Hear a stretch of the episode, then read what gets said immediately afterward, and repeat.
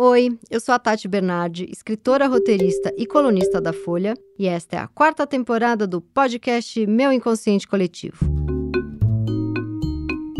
Agora eu resolvi trazer para o Divã protagonistas inesquecíveis de livros que foram fundamentais para minha formação como escritora, estudante de psicanálise e também neurótica de carteirinha. Para analisar essas personalidades literárias, eu convidei psicanalistas maravilhosos que toparam a brincadeira. Mas é claro, eu não vou deixar nenhum deles ir embora sem falar um pouquinho de mim. A graça é que minhas angústias e os dilemas das obras analisadas são exatamente o que a sua cabecinha que não para sempre quis saber. E hoje eu converso com o Vladimir Safatli, que é professor titular do Departamento de Filosofia e do Instituto de Psicologia da Universidade de São Paulo. Ele também é autor dos livros O Circuito dos Afetos, Grande Hotel Abismo e A Potência das Fendas.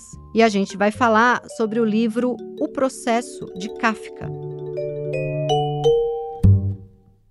E hoje, nosso analisando, que a gente vai fazer aqui uma análise selvagem, Vladimir Safatli me deu a honra de estar aqui e topar essa conversa maluca, conversa kafkiana.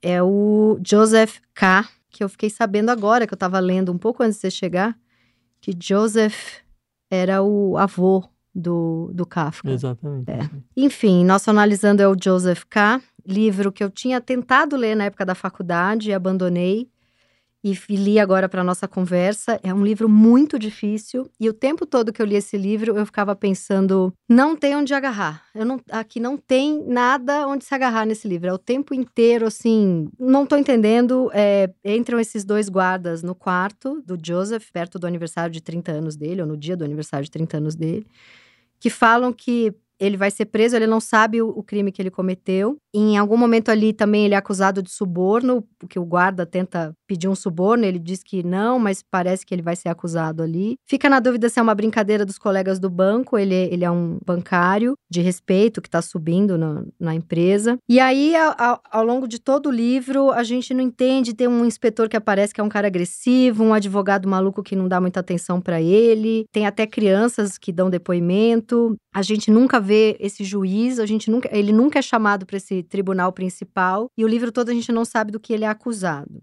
E também, assim, ele nunca vai preso, né? Não tem, ele só fica ali o tempo todo tentando descobrir quem tá acusando ele, processando ele de alguma coisa. Ele sente muita culpa. Tem até uma frase muito boa que aparece em algum momento que não é exatamente assim, mas quase como se dissesse, fica um pouco essa um espírito de talvez quem, quem de fato saiba do que está sendo acusado e vá para cadeia é muito mais livre do que você que está aí livre e não sabe do que está sendo acusado e sente toda essa culpa. E no final morre como um cão.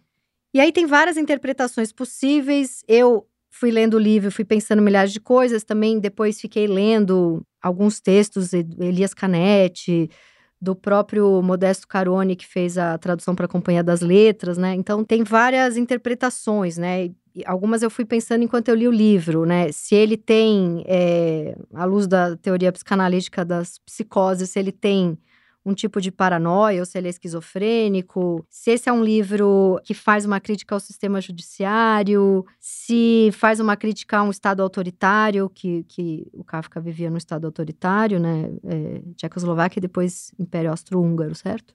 Tem até gente que fala que, como um grande escritor, ele estava já prevendo que viria o nazismo, porque ele está ali no pós-Primeira Guerra. Mas a primeira pergunta que eu queria fazer para você, quando a gente teve essa conversa, eu falei: ah, esse momento do podcast mistura literatura com psicanálise, então vamos escolher um personagem para a gente brincar de levar para o divã. E aí você escolheu o Joseph K. O que, que você acha que esse personagem tem que dê para falar tanto dele à luz da psicanálise? Então, acho que tem várias coisas. Né? A primeira delas é o Kafka aparece num momento onde o, a própria noção de romance, a sua maneira, ela está passando por uma transformação muito profunda. Né? Uhum. Dizer, você tem mais ou menos mesmo, na mesma época autores como Joyce, autores como Kafka, que vão insistir no caráter quase não psicológico dos personagens. Né? Você não tem aí o personagem balzaquiano, por exemplo, uhum. que é o personagem onde você reconstitui toda a sua psicologia das motivações, você entende, inclusive os objetos. Se você pega os, os romances do Balzac, se ele vai descrever uma cadeira e vai descrever uma cadeira que tem um, um, alguma coisa sobre a cadeira, é porque ele vai falar alguma coisa sobre as pessoas. Né? Uhum. Então ele vai explicar para você, pel, pela maneira com que a roupa está na cadeira, a roupa que está lá, indica alguma coisa sobre a pessoa, sobre a psicologia da pessoa. Então você tem essa densidade psicológica do romance do século XIX. O Kafka já não está mais nesse momento, já uhum. é um uhum. outro momento.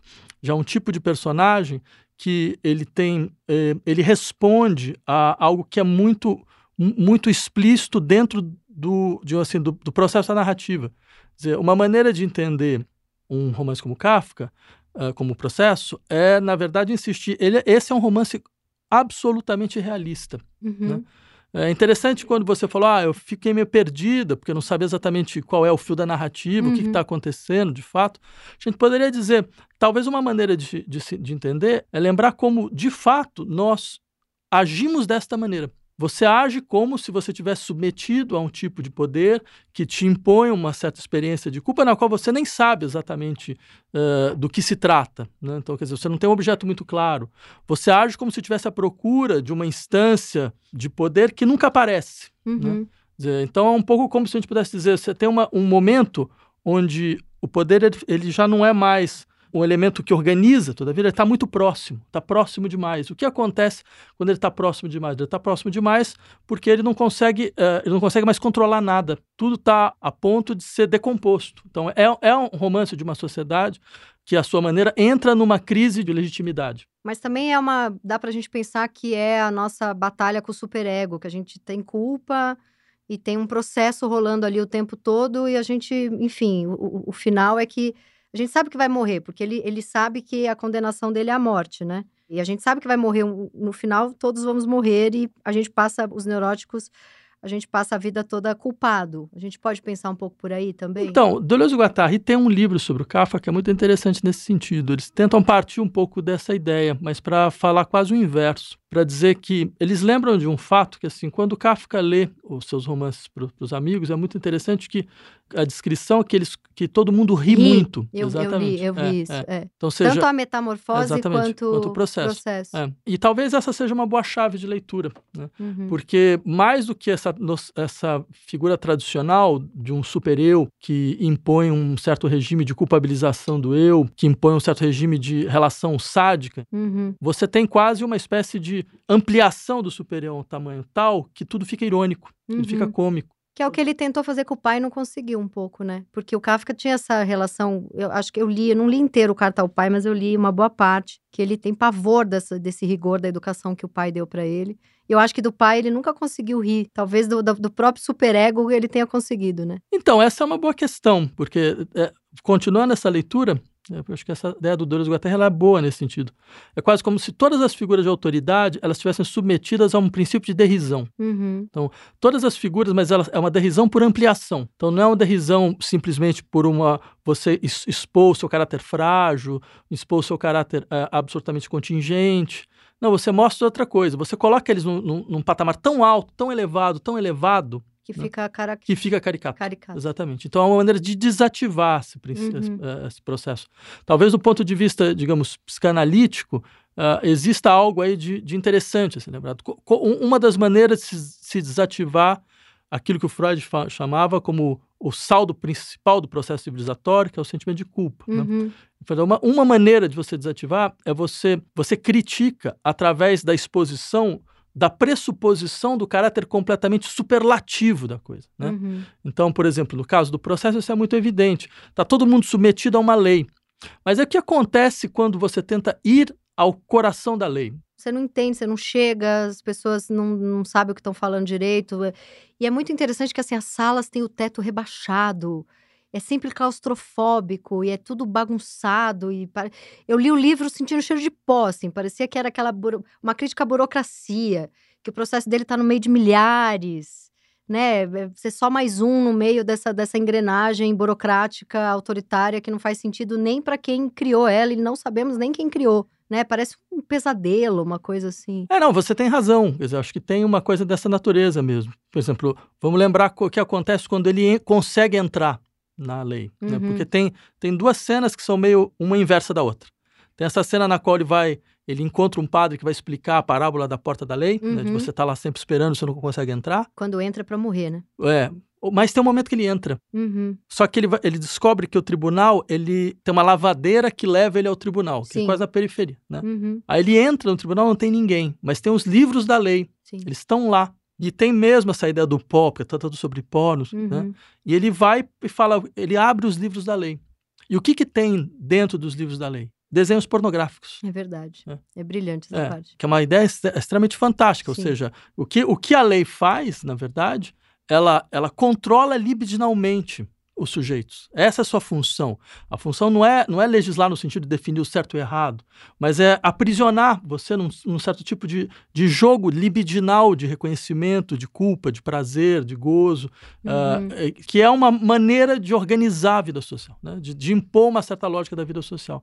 Então, por isso que é realista, você percebe? De fato. E dá para pensar em tudo, dá para pensar em política, dá para pensar na televisão, nas mídias, no jornal, dá para pensar, inclusive se você coloca no Google Franz Kafka o processo, as 20 primeiras coisas, desde mestrado até matéria, são pessoas comparando o caso dele com o julgamento do Lula. Ah, é, você não sabia. É, eu- é Hum. um monte de, de mestrado, ou às vezes tese de faculdade mesmo, ou, ou texto de, de jornalistas falando que, assim como o Joseph K., Lula também não sabia do que estava sendo condenado. É, mas então, é, tem uma coisa que engraçada. faz a gente pensar em Estado autoritário. É, mas tem uma coisa engraçada porque parece que a única maneira de aproximar o que o Kafka mostra é quando a lei se demonstra completamente arbitrária, né?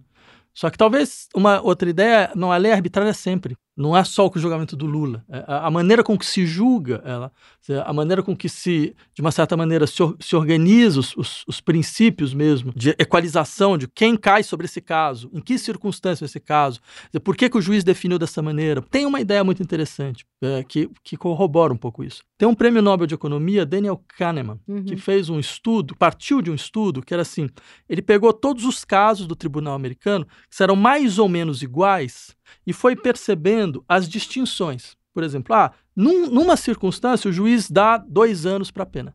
Noutra, ele dá sete. Noutra, ele não dá nenhuma pena. E casos parecidos. E casos ah, estruturalmente simétricos. Uhum. Né? Então ele cria a ideia de, de noise, quer dizer, você tem uma, uma distorção dentro do processo, só que ele tem uma ideia meio maluca que você, só com um algoritmo você conseguiria organizar tudo isso de uma Uhum. certa forma. Mas isso mostra uma coisa muito interessante: o caráter arbitrário da lei. Uhum.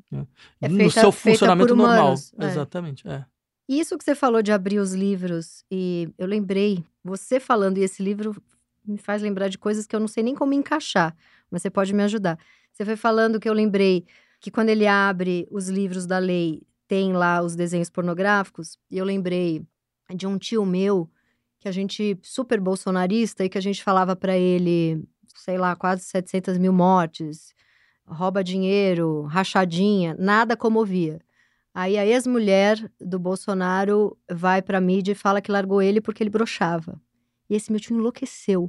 Não sei se tem a ver, assim, da gente pensar nesse, nesse autoritarismo que vem. de- Você falou do autoritarismo que, que conquista por essa coisa libidinal, e me veio essa situação, assim, desse tio que, que ficou péssimo com essa história. E Você De- acha que foi por quê? porque eu acho que é um pouco isso. de- Esse tio é uma pessoa que não estudou, e daí vem um cara que é esse caipira, que é esse trouxa e fica fazendo umas piadas machão, turma do fundão, babaca, ele se viu, ele se viu no poder junto com aquele cara.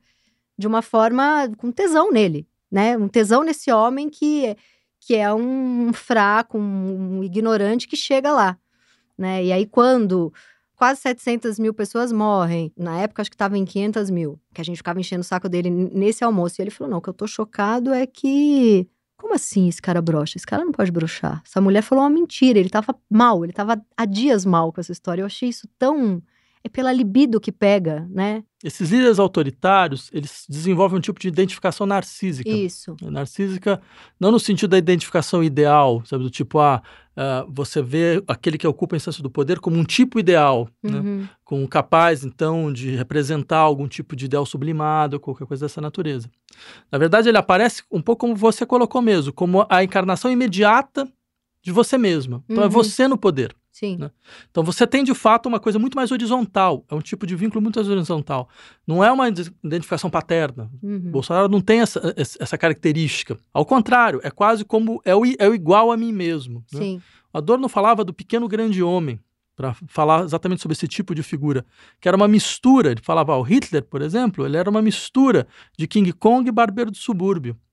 Ele tinha que ter um, um, jeito onipotente, não sei o quê, mas ele também tinha que ter a fraqueza. Uhum. Porque se não tivesse a fraqueza, você o não Bolsonaro conseguiria... chora. Exatamente. Meu, é. A galera, né, esse meu tio fica alucinado, tá chorando, deixa o homem trabalhar, é. coitado, ele é um coitado. Não, então... Essa... Vez, tanto que cada besteira absurda que ele faz, ele se interna no hospital na sequência. Sim, sim. Ele tem um jogo de marketing marketing brilhante. Então, essa fraqueza é importante, de uma certa forma. Então, a gente pode até pensar que o fato dele aparecer como alguém que brocha, seu tio pode ficar com raiva, mas isso ainda fortalece ainda mais. É verdade. Ainda, ainda mais. Porque... Ele brocha como eu, é, né? Exatamente. É. Nada a ver com, não sei, com seu tio. de toda forma, é só uma questão, uma operação mental. Não tem ideia. Interessante. E, e, esse livro me fez pensar também nesse, nisso que a gente está vivendo agora. Duas coisas. Primeiro, esse cancelamento o tempo todo no tribunal da internet, né? Que muita gente às vezes nem sabe por que que por que está sendo cancelado, o que, que falou, o que, que fez. Então, essa sensação o tempo inteiro de culpa, eu que escrevo para um jornal, tenho podcasts, é, eu me pego o tempo inteiro apavorada se eu vou falar alguma frase que, sabe, que caiu numa coisa que eu me perdi aí, que não pode mais falar, que os, te os termos mudam toda hora. Então, tem isso que eu pensei. E numa outra coisa, nesse no homem de, de hoje, que eu acompanho amigos progressistas, com mestrado, pessoas inteligentes, e mesmo assim muito perdidos com esse essa nova onda feminista que vem de 10 anos para cá e que o tempo inteiro se sente muito culpado em relação a tudo que pode falar e fazer. Tô dando exemplo do, de um homem heterossexual que ficou com medo de, de como agir, de como chegar numa mulher, de como levar uma relação. Então, é impressionante como esse livro é atemporal, né? Dá para pensar. Hoje ele se encaixa tanto no que a gente vive de um governo autoritário, quanto nesses cancelamentos de internet que acontece o tempo todo, que as pessoas às vezes nem sabem por que que... E desse prazer também que todo mundo tem em cancelar. E também desse homem contemporâneo que o tempo inteiro acha que vai jantar pela primeira vez com uma mulher e vai sofrer processo o tempo inteiro. O que eu falar, o que qualquer movimento meu aqui, acho que dá para pensar. É, eu acho que tem duas questões interessantes aí. Né? Quer dizer, primeiro, é fato que uh, o debate político atual ele está se ampliando em relação a, a questões que estavam absolutamente fora um pouco desse debate durante muito tempo. Né? Então, será a consciência de que o processo de opressão de gênero ele passa por uma série de elementos da vida ordinária, da vida cotidiana, era uma coisa que, a sua maneira, tinha saído um pouco do horizonte. Né? Então, isso volta. Agora, você fala também de uma outra coisa que é um pouco diferente. Como existe um tipo de, de jogo no qual o afeto fundamental da, do embate político é o sacrifício e a culpa. Uhum. Isso eu acho de fato que é uma questão a ser pensada. Né?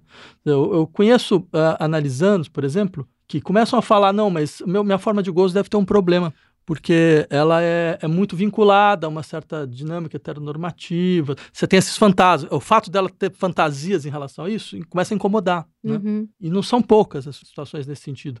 E isso é uma questão a se colocar. Quer dizer, o processo crítico se transforma em uma espécie de auto de autodepreciação contínua. Uhum. Né? O problema está em mim, eu tenho é. algum problema. Eu é. sou fruto de uma sociedade patriarcal.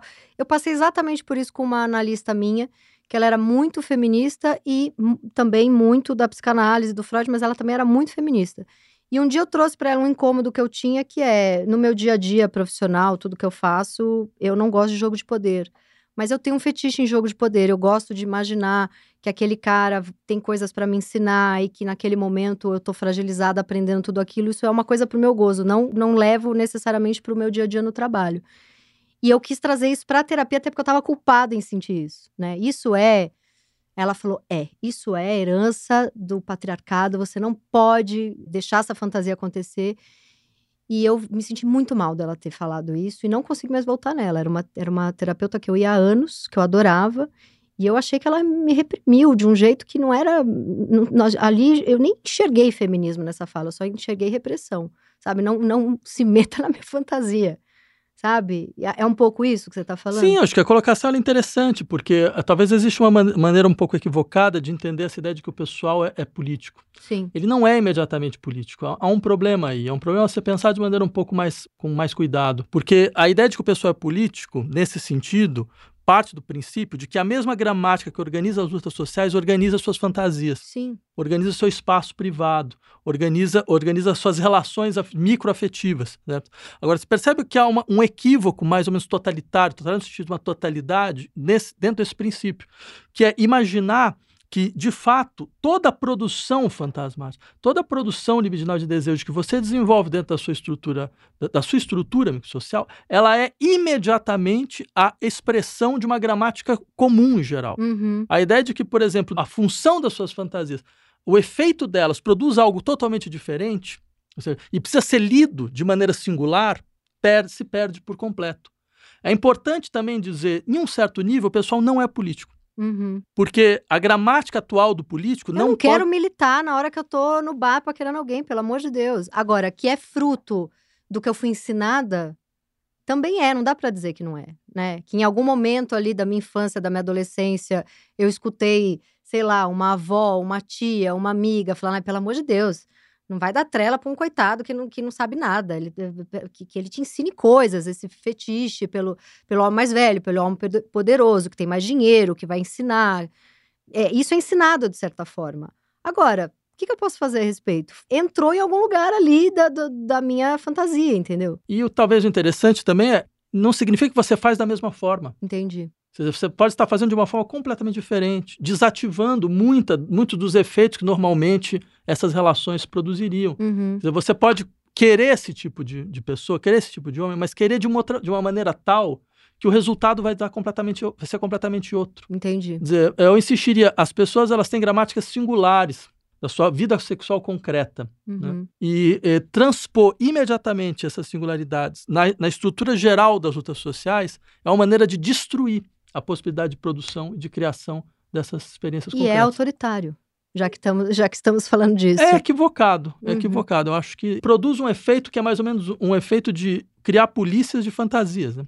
Sim. Então, Polícias de é, fantasia. é, você vai policiar a fantasia dos outros. Sim. né? E é interessante porque, voltando aqui pro. eu- o tempo inteiro eu tento roubar pra mim a sessão de terapia, mas voltando pro Joseph K., ele tava sonhando quando os policiais entram, né? Estava dormindo. Ele tava exatamente. dormindo, É, e é. aí é, você falou polícia de, de fantasia, ele tava ali, muito provavelmente sonhando com aquela.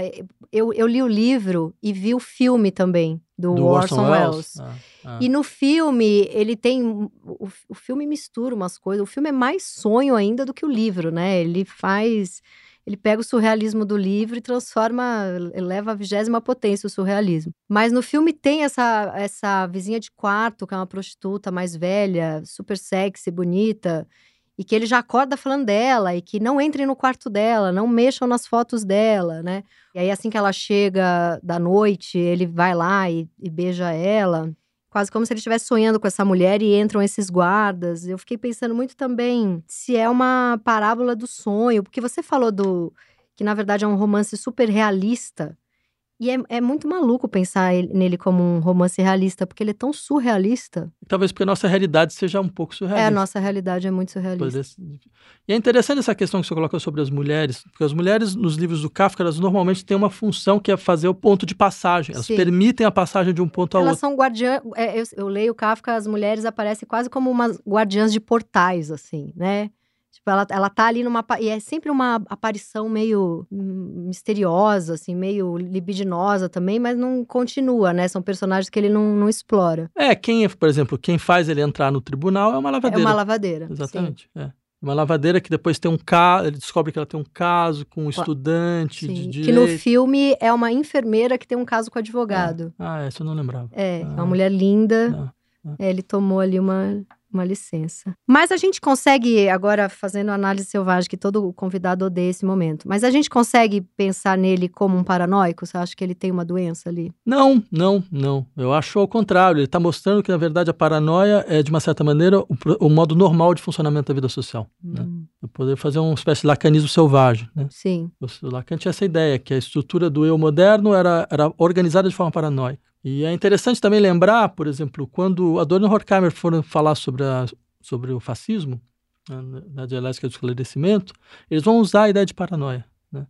mas para usar a ideia de paranoia para dizer é um pouco como se a paranoia se tivesse transformado na condição da participação social. Você tem que agir como um paranoico, mesmo que você não Senão seja. você tá fora do jogo. Você tem. Mas isso faz muito sentido. Sim, sim. Porque as pessoas estão falando mal de você no trabalho, você não tá tão paranoico assim. E tem realmente um, um, né, aquela show de Truman, tem uma coisa, tem um, um grande eu te observando o tempo todo. Então, Adorno chega mesmo a pegar, fazer um, um estudo sobre as colunas de astrologia do Los Angeles Times, para dizer exatamente isso. Olha, Eu falo, olha, pega as colunas como elas descrevem ah, as, as indicações Que que, você deve fazer. Fala, ah, é uma espécie de paranoia organizada. Ó. Alguém está de olho em você, exatamente. Não, hoje vai acontecer alguma coisa muito grande, alguém vai reconhecer você.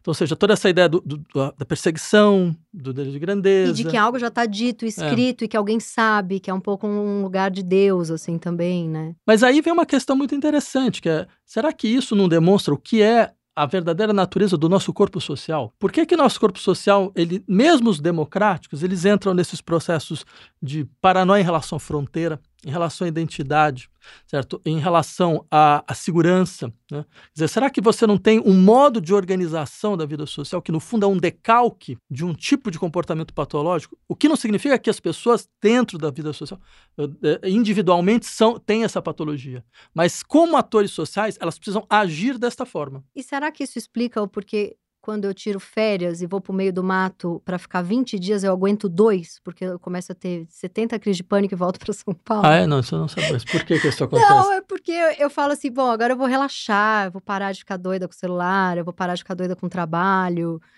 Porque chega naquele ponto que tô assim, encheu o. Sei lá, eu preciso escoar um pouco, ó, tô cansada, tô no burnout, tô paranoica, briguei no trabalho, 20 projetos, me sentindo perseguida em 12 dos 20, falo, quer saber, vou pro meio do mato, ficar 10 dias, desligar celular. Eu não aguento dois, porque eu sinto falta dessa rotina paranoica de funcionamento. Hum, Porque me desligar de tudo isso, aí sim eu sinto que eu tô maluca. hum. Ah, acho E, no- e na rotina maluca, Hum, eu vou operando de forma que eu acho que tá equilibrado. Porque tem o Hum. horário pra angustiar, hum. tem o horário pra ler os e-mails e ficar puta, tem horário pra brigar com as produtoras que não pagaram, tem horário pra discutir com a minha mãe, tem. E, e- e quando eu acho que isso tudo tá me enlouquecendo e me distancio disso tudo, aí sim eu sinto que eu enlouqueço. Hum, Quase como um, um- um vício nesse funcionamento que eu aprendi a chamar de um funcionamento. É, não, é interessante. Talvez seja isso um pouco a expressão do que significa paranoia como modo de participação social, né? Sim. É a condição para que a participação social se dê. É agir de uma certa forma, é, é fazer seu circo, seu afeto, seus afetos circularem de certa maneira. entendeu? Então talvez tenha um pouco isso. Quer dizer, no momento em que os afetos não circulam mais dessa forma, é quase como se o vínculo social desabasse Uhum. de uma maneira muito brutal. Né? E você cai junto. E Porque você tá junto. tão associado a isso, você é, É. isso, né? É, é. Que você cai junto e aí a sensação de, de, de loucura. É, acho que o fato, por exemplo, de você querer sair né, indica uma participação Umas- malograda, de uma certa forma. Um, um rompante de sanidade. Vou sair um pouco disso aqui. É. Isso aqui tá demais pra mim. É, é. Aí não aguenta. A gente pode utilizar isso politicamente. né? Exatamente. Essas- esses momentos onde, onde uma certa quebra ela, ela se anuncia. É porque talvez tenha um pouco essa, a, a visão de que, bem, mas fora desse. Esse modelo é ruim, mas fora desse modelo não tem nada. Sim. Então, seja, talvez crie uma certa angústia em certas É, eu pertenço a isso. Eu, É, sou, é. eu tô louca, mas é algo que me dá um nome, louca. É. Fora isso, não tem nem borda, né? É, não tem mais nada a ser feito a não ser isso. Sim. né? Não tem outro lugar para ir. E acho que talvez essa seja um pouco uma maneira de gestão social muito eficaz, que consiste em dizer mais ou menos o seguinte: olha, ninguém está pedindo para você achar que onde você está é bom, Uhum. certo? Mas estão tentando paralisar sua imaginação para que você não consiga imaginar onde, Onde você poderia estar. não, um outro não criar, lugar. não criar um Exatamente. outro lugar. É. Bom, o Kafka, ele, ele é internado algumas vezes, né? Em- na época tinha hospício. Acho que ele é internado umas duas, três vezes. Ele flerta bastante ali com a psicose. É, né? ele tem crises depressivas, na verdade. Uhum. né? Ele tem algumas crises depressivas, porque, bem, eu- entre outras coisas, ele morre muito cedo, acho que 41. me engano. 41, mas é de 41. tuberculose, né? É, é. Então ele tinha uma saúde frágil também. Bem, tem toda a singularidade da relação dele com as mulheres, com, mulheres. o noivo. É. Tinha sempre, mandava cartas, Sim. apaixonado, mas na hora que ia deixar de ser noivo pra casar, ele corria, né? E aí ele tem esse editor, melhor amigo dele, que ele pedia pra queimar os livros, né? Inclusive, o, o processo não foi lançado enquanto ele estava vivo, foi lançado depois, Porque ele falou, não, queima isso aí que isso aí é uma porcaria. O Metamorfose, ele, ele, ele, Ele aceita, publicou. ele publicou. Publicou. Mas depois ficava achando uma porcaria, né? Ele tinha uma coisa que ele não se autorizava. Acho que muito o pai dele dentro da cabeça dele, falando que. É, ó, a primeira coisa é bem, é, é sempre bom você ter um bom amigo, né? Você Sim. que isso pode salvar a sua vida, Sim. porque ele não, que- não queimou nada, né? Uhum. Por outro lado, Bataille trabalha num velho livro chamado Literatura e o Mal.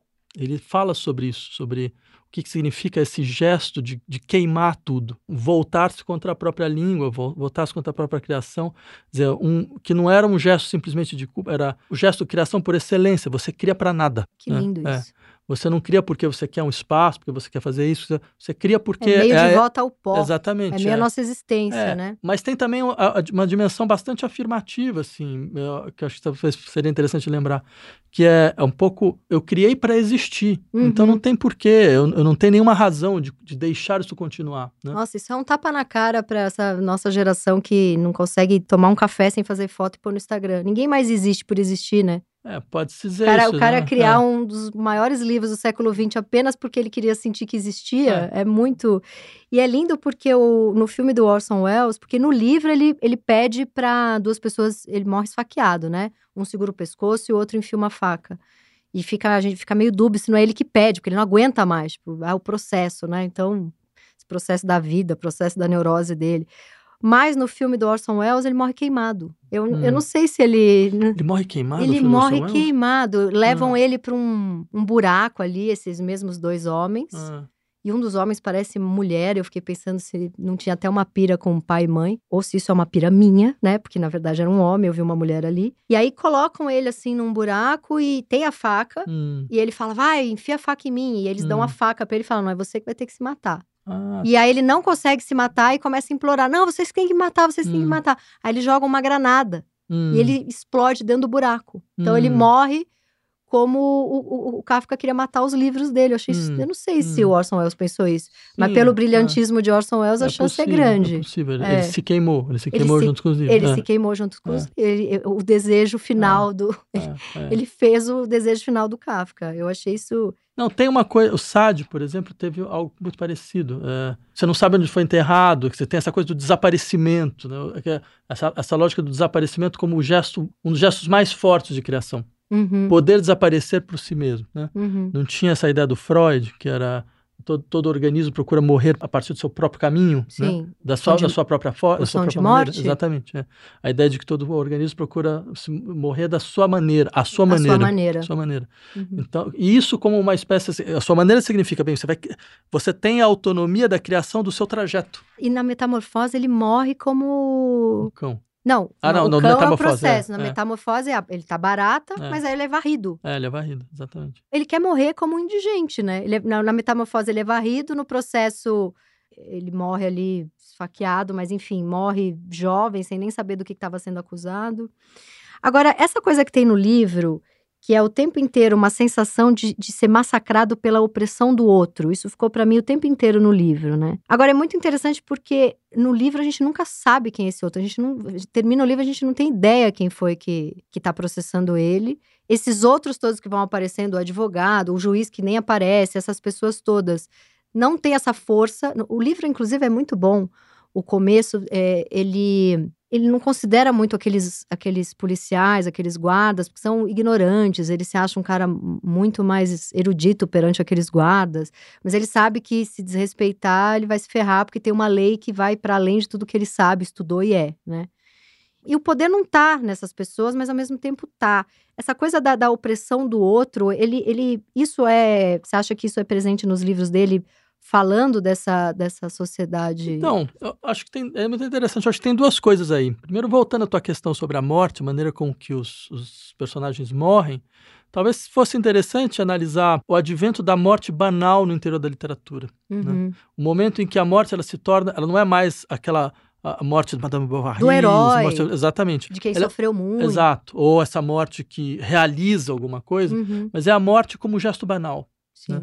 como um gesto qualquer. Então, acho que talvez tenha uma questão interessante em relação a isso, como essa, essa ideia da morte como gesto qualquer é quase uma crítica, é quase uma crítica a uma forma literária que utiliza essa, essa, a morte como o elemento de emancipação. Sim. Então ele se realiza na morte. Uhum. Então os, os, os, personagens do Kafka nunca, nunca fazem isso. Mas todos morrem. Né? E todos morrem, exatamente. Mas eles, eles desativam a morte como, como uma experiência. Isso é muito é. interessante. E tinha acabado a Primeira Guerra. E tinha acabado, em é. que os homens iam é. para a guerra É. e se morressem, morriam como heróis. É. Talvez tenha aí até uma crítica à guerra, né? Pode ser, pode ser, com certeza. né? Porque certeza. na verdade você morreu como uma barata e como um cão. Exatamente, você morreu como nada. Você morreu como nada. Você é. foi lá lutar É. por algo que você acreditava que ia te engrandecer no último minuto da sua vida, mas na verdade você morreu como uma barata e um cachorro. É, e se você pensar que uma, uma das ideias fundamentais dos gregos era exatamente a distinção entre humanitas e animalitas, né? o que é da ordem do da animalidade da humanidade, morrer como um cão é eliminar completamente qualquer humanidade. Exatamente. Agora, a outra questão que você tinha falado sobre o outro,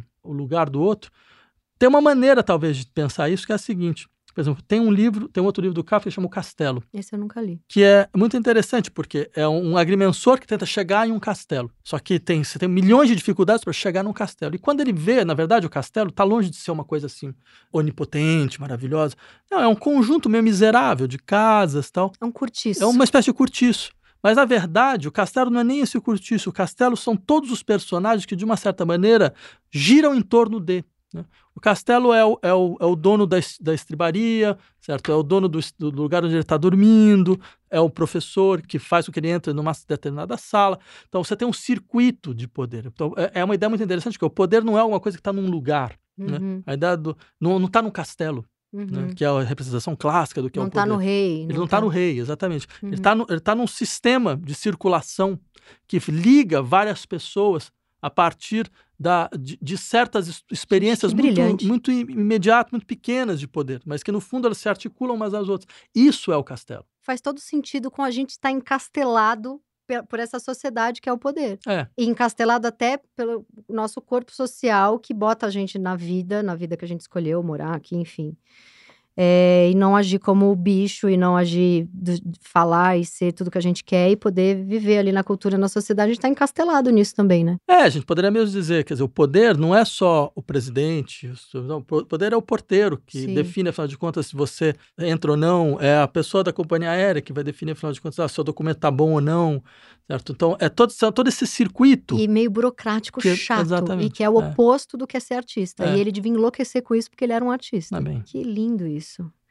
E eu acho muito, muito legal esse tribunal que nunca chega e, e que é invisível, que é isso que você está falando, né?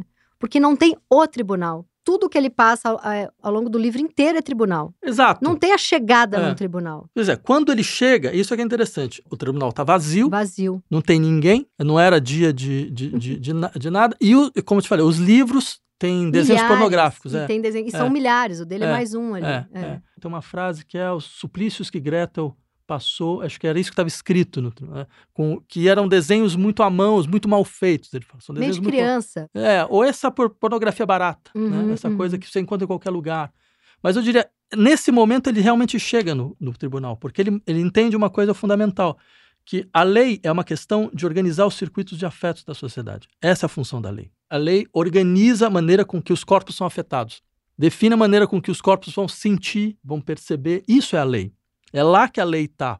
A lei não está na enunciação jurídica da norma. né? Uhum. Isso é um equívoco. A lei está na maneira com que a percepção se organiza, a sensibilidade se organiza, que os corpos se tocam. Isso aí é a dimensão fundamental da lei. Por isso que chega lá, tá vazio. Mas ele, ele encontra, quando ele abre o- no, o, o livro, ele encontra alguma coisa que o afeta imediatamente. Uhum. Ninguém, é, ninguém não se afeta com pornografia. né? Sim. Então, ou seja, é um pouco como. Não, a lei, ela tem essa função, ela te afeta de maneira quase involuntária, quase inconsciente. É, e eu, fico- eu fiquei pensando também quando chega nessa parte do livro, que na hora que ele vê a porno- pornografia é afetado, isso também faz na hora que ele sinta culpa, porque a pornografia causa culpa, ainda mais naquela época, em todo mundo. Então ele fala, eu mereço estar aqui. Porque ele fica eh, tentando entender quem tá me acusando de algo, mas olha eu vendo pornografia sendo afetado. Olha É. a lei me lembrando que eu sou um culpado. É, não, isso é verdade. Tem isso e também tem o fato de que, bem, ele descobre uma espécie de falta na lei. Olha do que a lei é feita. Sim. Olha onde a lei realmente legisla, onde, onde ela realmente está. Uhum. E ela precisa de mim. É a mesma história da porta da lei, entendeu? Quando o sujeito fala, não, mas vo- você está aqui, eu estava aqui esperando você, agora que você morre, eu vou embora. Uhum. Ou seja, no fundo, a lei ela precisa do nosso olhar para existir. por mais forte que ela pareça. Ela precisa do nosso erro para existir. É, exatamente. Mas também não tem uma coisa que rebaixa um pouco a lei quando ele chega e acha esse- esses. É quase. é, como ele rebaixa o morto nos livros, ele rebaixa a lei também. Eu diria que é um dispositivo de crítica. É, total. Ele ensinou, ele ensinou pra gente como se critica. Sim. Critica dessa forma, critica abrindo os livros. Critica mostrando qual é a, a verdadeira base libidinal da lei. É Critica, crítica. critica indo para além de toda essa burocracia que tá super surrealista e insuportável, porque a nossa vida, quando a gente precisa da burocracia, ela fica surrealista mesmo. Você tá numa fila horas, aí você chega, faltou um número. Você vai para outra fila, daí você chega, faltou um cartão. Aí você vai, nossa, às vezes em que eu tive que ir em cartório, ou sei lá. É isso, é uma tarde surreal, a gente fala isso, né? E na verdade é isso é tudo para enrolar que é, que é mais simples, que é mais tolo. Só que a gente tem que engrandece dessa, dessa maneira. Mas isso seria uma questão muito interessante mesmo, se perguntar o quanto de antitrabalho existe no funcionamento normal da sociedade. Uhum. O quanto exatamente desse, desse desperdício, ele não é simplesmente um desfuncionamento, mas é a verdadeira forma de existência Uhum. da- do vínculo social. Porque com isso, não é que você perde todo o seu dia, você está completamente vinculado, Você tá preso ali. está preso ali. exato. Você vai para cá, você vai para lá. você vira um joguete, Exato. você, ele te desumaniza. É. A burocracia te desumaniza, né? É, e, e- e tem um poder aí avassalador. Né? É, eu diria, a burocracia não é um elemento irracional do processo. É onde o que é a razão social realmente se mostra. Como é que ela realmente funciona. Ela funciona assim, te jogando de um lado para outro, te fazendo essa experiência de que você está perdendo tempo, né? de que você está num antitrabalho, que você não vai conseguir fazer seu trabalho, porque afinal de contas você vai ter que depois ir lá pagar a via, depois depois, tirar a segunda via em tal lugar. É tirar perversa. Exatamente. O que eu acho interessante é que assim, talvez não exista autor mais interpretado do que o Kafka quantidade de filósofos do século XX, por exemplo, que escreveram sobre o Kafka. Derrida escreveu sobre Kafka, Deleuze escreveu sobre Kafka, acho que o Judith Butler estava escrevendo sobre Kafka, uh, o Bataille escreveu sobre Kafka, uh, o, Benjamin escreveu sobre Kafka, uh, o Adorno escreveu sobre Kafka. Assim, é absolutamente impressionante o desejo de interpretação que um livro como os livros do Kafka produ Uhum. produziram. Né? Eu não consigo lembrar de nenhum escritor onde você tem alguma coisa tão, tão forte nesse sentido. Agora, uma outra coisa que eu acho, para além disso, é como você tem uma irredutibilidade material do romance.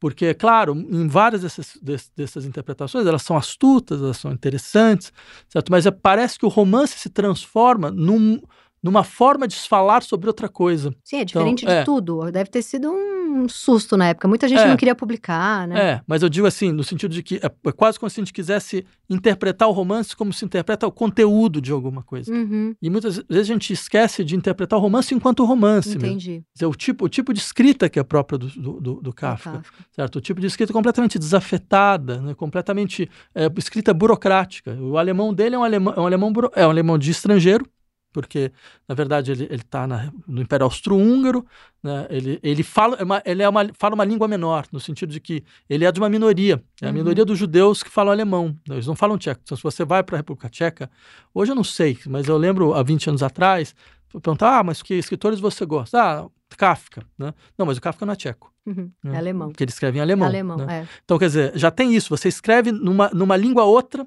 no seu, no seu horizonte. Ele escreve de uma forma que é uma forma como funcionário público. Uhum. São, são frases de funcionário público. Você não tem uma elaboração enorme. O, o alemão dele é mais ou menos fácil, né?